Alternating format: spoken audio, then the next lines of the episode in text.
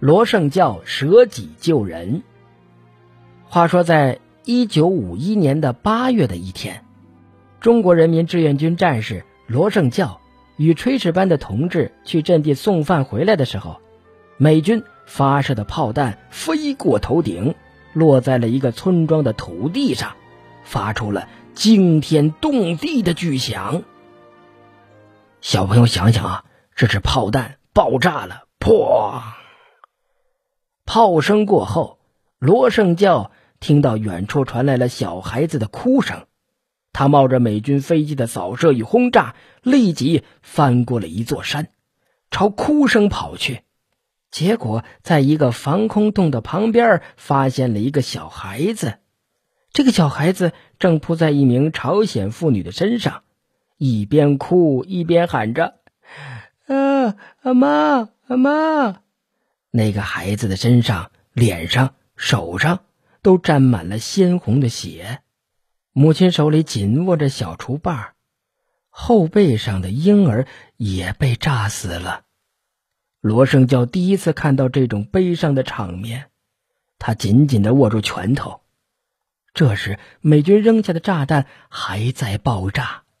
罗胜教不顾一切，把孩子抱起来，交给了附近的一个朝鲜老大爷。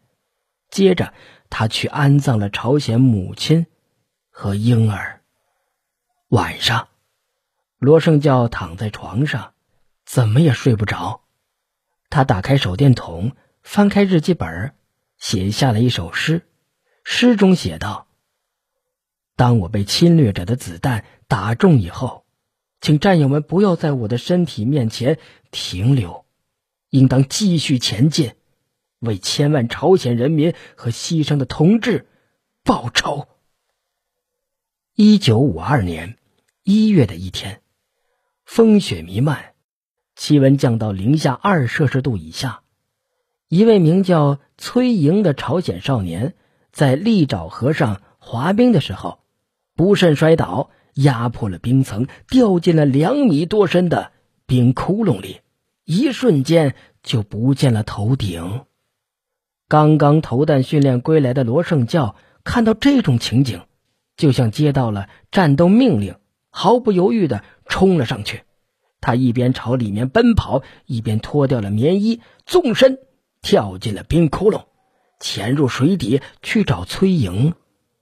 在寒冷刺骨的河水当中，罗胜教一连两次沉入水底，终于摸到了崔莹。